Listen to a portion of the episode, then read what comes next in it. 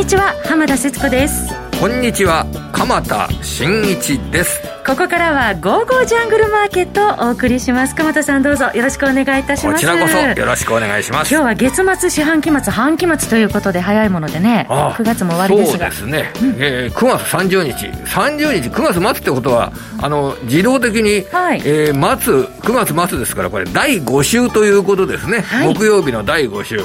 えー、木曜日の第5週。先週そうですね。第4週がお休みだったんですね。ね。9月23日。で2週間ぶりのね皆様とお話ができるという形になりますが、はい、この2週間の間いろいろありましたね。そうですね。あの恒大中国の恒大グループショックで、え株価が一時的に下がったり、はい、あるいはその FOMC の結果、えー、それを受けて、えー、マーケットアメリカのマーケットもですねかなり、えー、金利の上昇そして足元ドルが上がっていけてるっていうようなこと、はいえ為替マーケットで。そうですね、うん、今日は、えー、先ほど一時112円台に入る場面になりました、はい、で株価がアメリカ株上がってきたアメリカ株が休んで、えー、金利の上昇を受けながらドルが非常に強いぞというようなまあいろいろなこのマーケットの動き何が起こっているのかということでですね、はい、まさにそのあたりを最適の、えー、関係者の方にですね今日はお話をこの番組で伺えるということで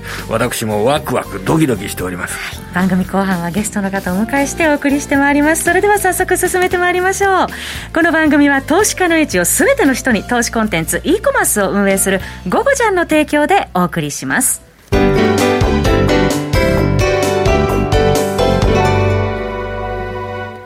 て、鎌田さん、今月、えー、日経平均株価、月間での上昇は2か月連続になって、上昇幅は2020年11月以来、10か月ぶりの大きさとなったということですね。そうか、今日9月30日ですから、はい、月間の株価の上昇といったものが出るわけですね。はい、9月30日が引けてますからね。うんただ、あの、まあ、簡単に言うと、前半はすごく上がりましたけど、はい、その後、伸びが鈍って、まあ、あんまり上がらない展開が2週間ぐらいは続きましたねっていう、そういう展開になりましたよね。はい、で、えー、この、今日ですね、木曜日ですから、引けた後に、投資部門別売買状況といったものが発表されるんですけれども、はい、えー、これ、えー、日本株についてですね、あの、現物株は9月24日で終わる週で、2週間連続で売り越しになりました。え今回、えー、9月24日で終わる週、この時ね、シルバーウィークということで、3日間しか取引がなかったんですが、はい、3日間の取引で海外投資家が2691億円の売り越しになってます。うん。えー、それで、その1週間前は500億円の売り越しという状況ですから、はい、えー、これね、2週続けて、えー、現物株を海外投資家、日本の現物株は売り越したという状況です。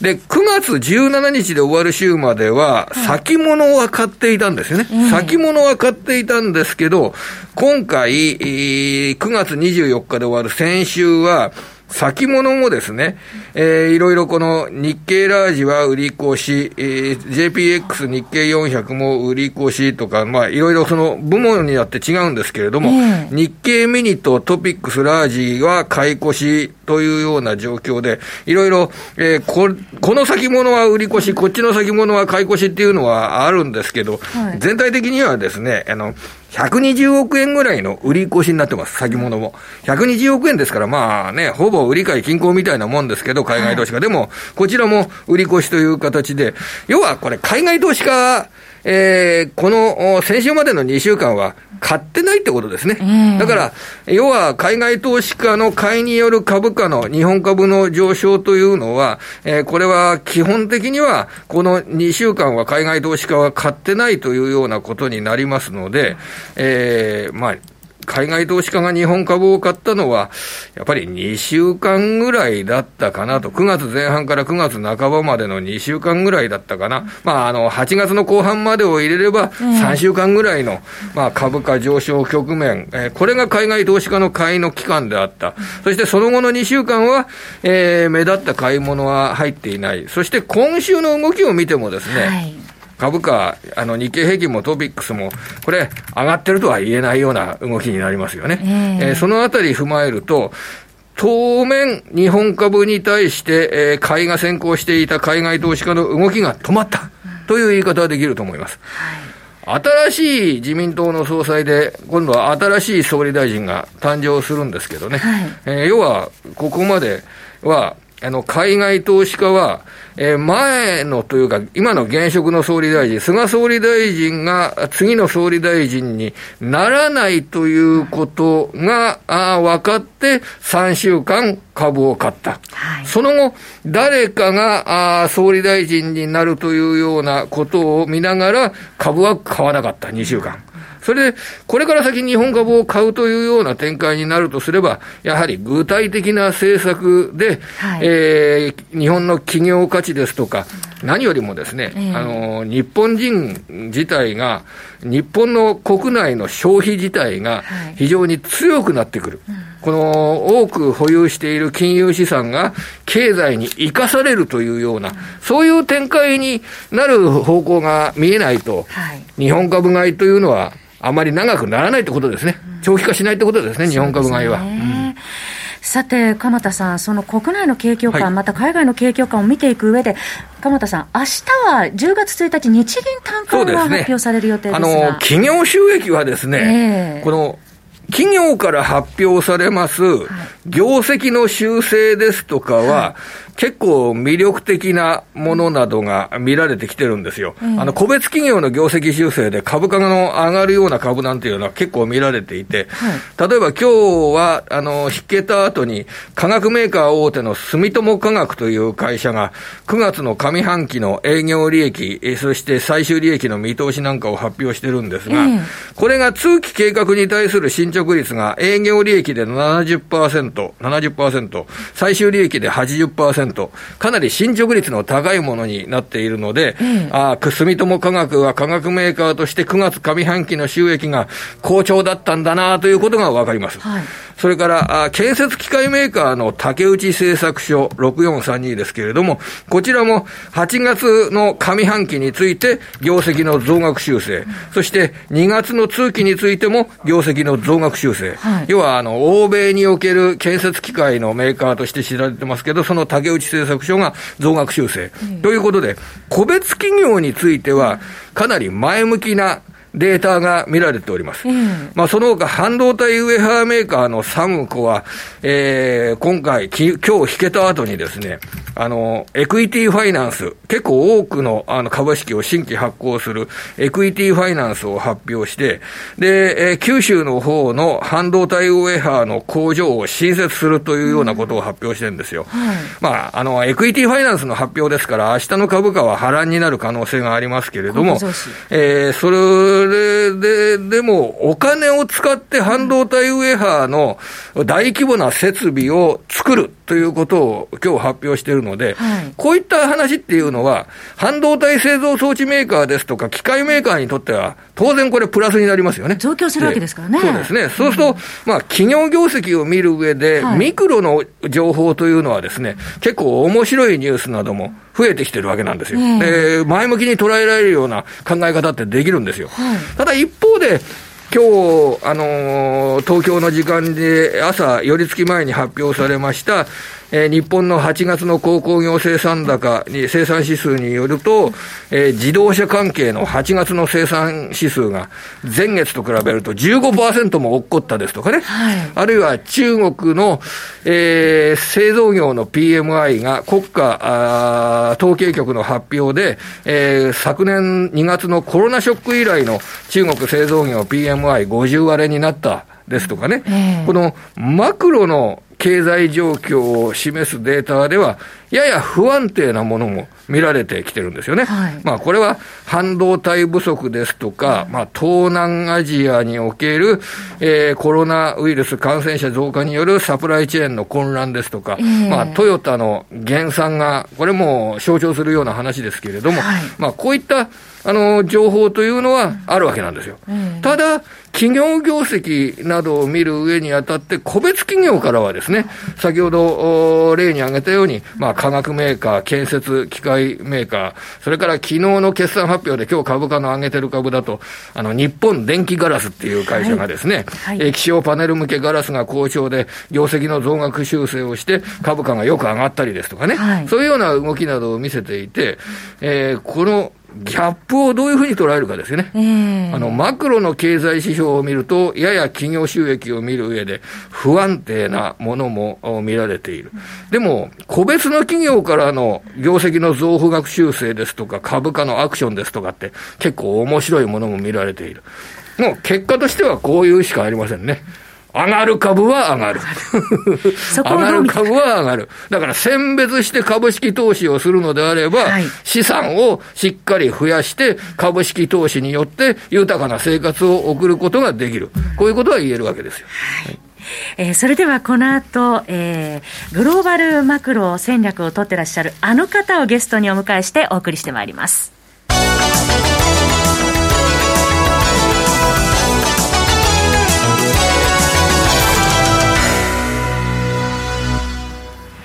本日のゲストの方、お電話での登場です。江森ファンドマネジメント代表、江森哲さんにお話を伺います。江森さん、こんにちは。こんにちは。どうぞよろしくお願いいたします。はい、えー、今月ここまでのポイントとしては、えー、先ほど鎌田さんのお話にもありましたけれども、まあ、日本では総裁選の行方、またアメリカでは FOMC の評価、中国では恒大集団のリバーライの行方など、いろいろありましたけれども、まず江森さんには、えー、アメリカ市場のここまでの動きなどについて伺っていきたいと思います。江森さん、どのようにここまでのマーケットをご覧になっていらっしゃいますでしょうか？まあ、今年はあのまあ、8月ぐらいまでね、かなり上がりましたんでね、アメリカね、はい。まあ、だいぶあのいいところまで来たかなって感じで、まあ、お金もね、入ってはきてたんですけどね、えー、あの例の中国恒大集団の話が出たときに、はい、一回どんと下げた日ありましたよね、月曜日でしたっけ、えー、先週ね、あそこで久方ぶりにあのアメリカの株からお金が出たんですよね。うん、いつ以来なのかな、かなりかなりぶりなんですよね。資金流出がうん、なので、まあ、今まで買ってきた買ってきた人も、まあ、だいぶ買い継がれ的なちょっとね、えー、えー、感じになってきてるかなっていうところで、まあ、あの問題も出てきて、はい、で直近では今、金利が少しね、上がってきたりしてますんで、はい、まあ、このあたりで、ね、ハイテク株がちょっと下押しされてるとかいう感じなんで、えーはい、まあ、やっぱりちょっと売り売りを先にやりたいのかなって感じはしますよね。今、江森さん、その金利上昇のお話いただきましたけれども、やはりちょっとナスダック指数が、えー、昨日までで4日続落というところで、ちょっと気になるところですね。まあ、気になるところやっぱ高いんですよね、実際ね。うん、割高になってるんで、まあ、ここは少し調整した方がいいのかなね、まあ、お金が入ってきたことによって上がってる部分がかなりありますんでね、はい。うん。まあ、そのなんか暴落するとかね、うん、あの惨劇調に完全に入るとか言ってる話ではないですけど、まあ、健全な調整をしないと、まあ、次のステージいけないっていうところまで今上がってると思うんですよね。はい、でさっきたまたまちょっとあの計算してたんですけどね、うん、あのやっぱ実質金利から見ると、ナスダックはですね19%割高なんですよね、今ね。2割近く割高。うん。ちょっとやっぱりね、上がりすぎてる、まあ、別にだから暴落しなきゃいけないとかね、いう話ではなくて、えー、まあ、それぐらい高いですよってことを頭に入れながらね、うん、まあ、今のマーケット見なければいけないってことですよね。はい、まあ、その金利上昇で、ハイテクはちょっと今、上値を抑えられている格好というところですけれどもね。あのアメリカのこの金融政策の動向ですとか、あ長期金利の動向、これはあの考え方として、えー、改めて伺いたいんですけれども、江森さんはどのようにお考えでしょうかね？うん、そうですまずあの FRB のパウエル議長がですね、今までその、まあ、唯一と言っていいぐらい、その極端なハト派の、まあ、ふりをしていて、ですね、まあ、なんとかその株価が下がらないように、まあ、あの例えば、なんですかね、まあ、こういう情勢は全然戻っていないとか、インフレは一時的だとか、まあ、言い続けて、まあ、それがあのうまく市場に織り込まれてですね、まあ、なかなかこう金利も上がらない、株価も下がらないという期間が長くなってきたんですけど、まあ、よく見ると CPI はもう下がるどころか、もう高値を、高水準がずっと維持しちゃってるんですよね。上昇してますね。えー、うん、サプライチェーンの問題全く解決しない、コンテナ船のもう、ね、あのもうコあのコストももうとんでもないことになってて、なかなか沈静化しないということにさすがにですね、ごまかしは効かないだろうということで、あの8月あれ27日でしたっけ、ジャクソンホールの会合で、まあ、ようやくパウエル議長の口からですね、まあ、年内のテーパリングは妥当だと。いう話が出てきたんですが、ここで結構びっくりしたのは、市場がそこにサプライズななかったんですよね。うん。まあ、これはもう相当やっぱりこうパウエル議長がですねその市場に、えーまあ、なんていうんですかねこうサプライズを与えないようにこう今までですね苦心してきたその成果だと思うんですよ。ただそこでの時点で、まあ、パウエル議長が今まで極端なハト派だったのがようやく中立に戻ったという状態なんですよね、今ね。はいただ、ここでまたあのその後の FMC 以降、まあ昨日もね、あの証言されてますけれども、まあ、かなりあのインフレ率の上昇について、なんていうんですかね、まあ、こう自身の今まで言ってきたこととのその整合性が取れないことについての苛立ち、はい。まあ、これが露露骨にこ今出てきてますよね、はい。まあ、つまりそのパウエル議長がもうこのインフレ率のまあ高い水準というのは一時的で場所で続くものではないと言っていたにもかかわらず、これがなかなか沈静化しないことに対して彼が苛立っているとい。う状況になってきてるんですよね。はい。まあ、こうなるとその利上げのタイミング、まあ、前回の FMC では2022年えー、中のですね利上げをもう行った方がいいっていうふうに考えている人がですね、まあ、あの関係者の半分になってきているということもあってですね、まあ、外堀が固められているのはもう集中の事実なんですが、まあ、そのトップのですねパウエル議長もいよいよですねこの CPI がなかなか下がらないことについて、うん、何かしらその本音を出さざるを得なくなってきつつあるなと、まあ、これはあの私はメールマガジンではねあのおそらくパウエル議長はそうあの言ってることが間違いだということがいずれ分かると、はい、まあ、年内に CPI が申請化することはありえないというふうに私はずっと言ってきたんですけどね、今のところ私も正しいですよね。はい、はい。そうしますと、まあ、だんだんパウエル議長は、実は、あの、表立ってはそういうふうには言わないですけれども、えー、雇用重視というよりも、物価の上昇を抑制することこちらを重視せざるを得なくなっている、そういう段階に来ているというふうな考え方できるんでしょうかね。うん、そういうふうになってるんですが、うん、まあ、一方で利上げはしたくないので、えー、雇用が戻ってないというのをですね、利上げをしない理由にするわけですよ。はい、はい。まあ、利上げをすると株価が下がるというふうに、まあ、みんな思ってしまってますんでね。えーまあ、実際これは間違ってるんですけどね、利上げをしている期間の方が株がしっかりしてますから、はい、本来は利上げをしたら、あの利上げが決まる段階でむしろ株を買った方がいいんですけどね、これ、はい、意外に皆さん知らないんですよね、はい、で金利があるから株下がるってみんなギクギクしてるんですけどね、うん、まあ、過去の、ね、値動き見れば、まあ、誰でも分かるんですけどね、まあ、その程度のことも分からない投資家がですね、これ、市場関係者もそうですよね、うん、そういう話される方いるんで、結構びっくりしちゃうんですけども。むしろ FRB が利上げをするというふうに言うってことは、それだけ景気も、えー、経済ももう非常にこう堅調であるということなんで、まあ、株価の、まあ、なんていうんですかね、こう最後の本当に強い相場が出てくる。最初の、まあ、入り口になるわけですよね。はいはい、私は別にその金利上昇が悪いとか全く思いませんし、はい、むしろそうななるべきだと思いますよ。はいうん、経済が強く金利が上昇するような時の方が、えー、企業収益や景気が強いんだから株価は上がっていくだろうというような、そこの基本線を抑えた方がいいわけなんですね。まあ、基本中の基本だと思いますけどね、やっぱりね、金利が今までずっと低くなりすぎたんで、皆さんやっぱり非常にあの、まあ、怖がってるんでしょうね。うん。ただこれはもう1980年以降、40年間続いた金利低下の歴史がもう去年で終わってるわけですよ。えー、まあ、これから20年というのは金利がある程度上がるインフレにもなっていくという前提でです、ね、やっぱり見ていかなきゃいけない、私はそういうステージに入ってると思ってるんですよね。はい、うん、で、ちょっとしつこくてすみません、今度11月の3日の、まあ、日本だと祭日になるんですけれども、そこで、えー、今度また次の FOMC が行われて、それで、えー、11月にあのテーパリングなどがあ決断されるというような言い方ですとかっていうのは結構されているかと思いますけど、その方向性はそれで、あの予想はそれであのよろしいでしょうかね、これ。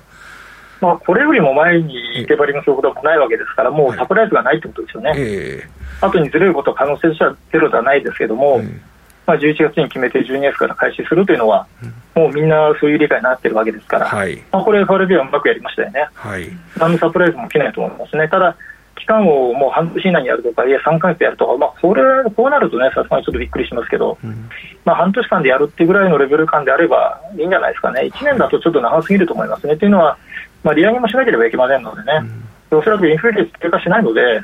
低下するって言ってる人もなんか多いみたいなんですけどね、なんでそう考えるか私、よくわからないんですけども、うん、うん、あの利上げはもっと早く始めた方がいいっていう議論が、まあ、来年入るとどっかで出てくるんじゃないでしょうかね。はいそこで、えー、足元だと、その為替マーケットにおけるドル高といったものがかなり目立って、えー、マーケットの動きとしては目立ってるんですが、こちらについて江森さんは、えー、ドルの方向性については、どのようにお考えでしょうかね？まあ、これはあの利上げが実際に始まるまではドル高基調続くと思いますね。はいうん、やっぱりまだ利上げも行われてませんし、いつになるかというのは、まだ、まあ、そういう意味ではクリアになってないわけですよね。はい。まあ、2022年中にっていう感じでしょうけども、それが年後なのか、年後半なのかによってまた違ってくると思うんですが、まあ、いずれにしてもその利上げを市場がある程度こう、時期も含めてですね、織り込みに入って、まあ、大体もうこの辺で利上げだろうというふうなところが見えてくるまでは、おそらくドル高が続くと思います。はい。まあ、実際に利上げをした後っていうのはですね、まあ、これ前回2015年の12月のケースをまあ一つ想定はしてるんですけどね、えー、まあ、利上げをするまではまあドル高、利上げした後はドルはあまり上がらないというパターンは今頭に入れてますんで、えー、まあ、そういう意味ではそうですね、あとまあ1年ぐらい。まあ、ドル高基調が続く可能性あるんじゃないでしょうかね。はい。まあ、これはドル円ももちろん、あのそういう意味ではドル高円安になりますよね。うんそのドルと円の形でいうと、じゃあ結構トレンドとしては、はっきりしたトレンドが、えー、来年の夏ですとか、秋などに向けて見られるというような、そういう方向性をちょっと描いた方がいいでしょうかね。うんまあ、可能性あるでしょうね、まあ、ただあの、為替はね、長期で持つ、まあ、特にあの FX 取引なんかは、まあ、そうですけれども、長く持つものではないので、はい、あの長期の予想を立てて、それで取引するっていうのは、これ、別ですからね。はいはいあくまでエコノミスト、アナリスト、ストラテジスト的に言えば、今はそういうふうな話になるんですが、うん、実際の戦略は違いますから、はいはい、ここはね、分けて考えなきゃいけないんですよ。はい、ドル円が円安になると思って、うん、もうずっとドルじゃあ持ってたらいいのかっていうとですね、うん、下がるときもあるわけですから、えー、まあ、そこはあのご自身の資金とですね、えー、まあ、トレーディングのスタイルと、まあ、それに合わせてやっていかなきゃいけないので、えー、うん、そこはあの日々、当然戦略が変わってくるわけですからね。それはちゃんと分けて考えなきゃいけないかなと思います。わかりました。証拠金取引を行う場合は、やはり、その、短期的な、しっかり効率的に稼ぐというようなことを、えー、念頭に置いて対応するっていうことが必要になってきますもんね。もう大前提ですね。はい。で、アメリカ株については、そうすると今のお話からすると、ちょっと、あのー、ね、調整を待った方がいいっていう、そういう段階でしょうか？うん、多分ですね、これあの、10月の18、19ぐらいまでは、今のような相場が続くのかなと一応想定してます。うん、ですから、あとまあ3週間弱。まあ、こうふらふらしながらですねちょっとボラティリティも出て上下触れてですね、まあ、場合によっては1日深く押す場もあるかもしれませんけれども、まあ、なかなか上がりづらい期間はですね10、まあまあ、10月の18、19あたりぐらいまでですかね。まあ、続くかなというイメージですね、まあ、ただここで深く押してくれれば、もう最高の会話になると思いますよ。はい、わかりました、うん、基調は強い、でもちょっと今、あの高い位置に来てるんで、えー、下げてきたところを狙いたいというような、そういう段階でしょうかね。そうですね、おっしゃる通りですね。日本株はいかがでしょうか？まあ、日本株は基本的にやっぱり海外の市場次第でしょうね。まあ、一つ期待感があるとすれば、まあ、これで自民党総裁決まって、出所もね、そのまま横滑りでいくんでしょうし、はい、あとは、まあ、衆議院選挙ですよね、はい、まあ、これがどういう形になるかでしょうけど、まあ、岸田さんが一応首相になられるということであれば、あまりこうサプライズもないですしね、うん、まあ、今のような、まあ、ちょっとこう厳しい状況の中では、まあ、岸田さんのような方の方がまあむしろいいのかもしれませんよね。うん、あとまあ海外がの人たちがね、この岸田さんをどう評価するかっていうのは、われわれは分かりませんので、はい、まあ、それはもう市場の動きについていくっていうしかないですよね。はい。うんまあ、まあ、悪い方にはいかないと思いますけどね。はいまあ、実際、衆議院選挙はそんなに、あのー、近い時期にあることは、これはもう決まっているわけですんで、そこで、まあ、どういうような結果になって、新しい政権といったものが、海外投資家のね、信頼を得るですとか、うん、そういうことは、やっぱり時間をちょっと追ってみないと、今の段階ですべて決め込むっていうのは危険ですよね、これね。まあ、あのシナリオを立てて、あのいろいろ投資するのは楽しいんですけども、うん、外れた時のリスクが実は一番高いんですよね。はいはいはい。うん、そういう話を最近、メルマガよく書くようにしてるんですけども、えー、それに縛られ縛られてしまうんですよ。うんシナリオ立てるんだったら、両方のシナリオを立てた方がいいですよね。はい。いいいいシナリオ、悪いシナリオ。で、どっちに向けるようにしておかないと、えー、あの、完全にもう一本でいくとですね、うん、あの、当たれば大きいですけど、外れた時のリスクが大きすぎるんで、それはもう投資ではないですね。えー、はい。わかりました。さて、最後に商品についてはいかがでしょうか？うんまあ、ちょっとやっぱ頭をもたえず、まあ、原因だけはね、今、堅調な感じではありますけどね、ええ、ただ原因も若干こう、この2、3日で頭打ちっぽくなってきてるんでね、まあ、中国はね、もうとにかくあの例の高齢集団の話とか、あとコモディティの値段を上げさせないみたいなね、戦略をまだやってますんで、季節金属なんかもね、上値を抑えられてしまってますし、ちょっとこう、どんどん上に行くっていうイメージは今ないですね。あとドル高なんで、ゴールドもだいぶ下がってますよね。まあ、貴金属もだいぶ落ちてきてるんで、まあ、ドル高だとね、労働需給が強くないと、コモディティは上がってきづらいんですよね。まあ、その中でまあ唯一何とか頑張ってるのは原因かなって感じでしょうかね。え商品市況についてもお話を伺いました。さて、ここでゴゴジャンからのお知らせです。江守さんのメルマガ、江守哲のリアルトレーディングストラテジー好評配信中です。えそして、江守さんは、えー、もう一つですね、えー、江守さん監修のインディケーターも発売されています。えこちらは株式、為替、債券、コモディティ、あらゆる、えー、市場分析の、えスペシャリスト、江守さんが、えわかりやすくですね、えインディケーターを監修して配信されてるんですね。これ具体的にどのような、えー、内容なのか伺えますでしょうか？これはですね、あの、ええ、MT4 というですね、チャートのツールがあるんですね。はい。まあ、これが使える、まあ、証券会社さんとか FX 会社さん、まあ、そこにこう、インディケーターっていうですね、まあ、システムですね。まあ、これをインストールすれば、まあ、どこで買ってどこで売ったらいいというのはですね、一目瞭然だというですね、はい、まあ、とんでもないツールなんですけどね。そうですね、為替も225の CFD もどんな市場でも利用可能なんですよね、このインディケーター。そうですね、うん。えー、まあ、ただインディケーターなんで、うん、あのそこで自動的に発注するとかっていうものではないんですね、最終的にはご自身で判断していただかなきゃいけないんですけどね、まあ、イメージがこう分かるということですね。はいえー、こちらもゴゴジャンから発売されておりますので、えー、詳しい情報をお知りになりたい方は、えー、ゴゴジャンのホームページをどうぞご覧になってください。えー、また、ゴゴジャンでは、江森さんのメルマガをはじめ、各種ツール、電子書籍、自動売買ソフトなど、実に2万6000アイテムが集っております。ゴーゴージャングルでぜひお気に入りを見つけてください。えー、ゴーゴージャングルからのお知らせでした。えー、本日のゲストは、江森ファンドマネジメント代表の江森哲さんでした。江森さんどうもありがとうございました。ありがとうございました。えー、グローバルマクロ戦略を取ってらっしゃる江森さんにね、はい、各市場の、えー、見通し伺いましたが、はい、非常にいろいろな市場を、あのー、ねえー、細かく分析していただきまして、えー、明日に向けての武器ができたように感じております。で、明日は10月に入りますね。はい、下切りですね。日本の場合はね、10月1日っていうのはやっぱり特別下半期に入ったなっていうような、そういう感覚になりますけどね。はい、えー、10月1日、明日はその寄り付き前前に、あの、日銀短観が発表されるということでね、はい、えー、これで日本企業の事業環境といったものが見えるわけですよね。はい、えー、半導体不足ですとか、車の収益がやや落ちる懸念などがありますけどね、そのあたりを注目して、えー、明日の市場でも見ていきたいと思います。えー、川田さん今週もどうもありがとうございました。来週も素敵なゲストの方をお招きしてお話を伺ってまいります。どうぞお楽しみになさってください。それでは皆さんまた来週。この番組は投資家の英知をすべての人に投資コンテンツ e コマースを運営する「ゴゴジャン」の提供でお送りいたしました。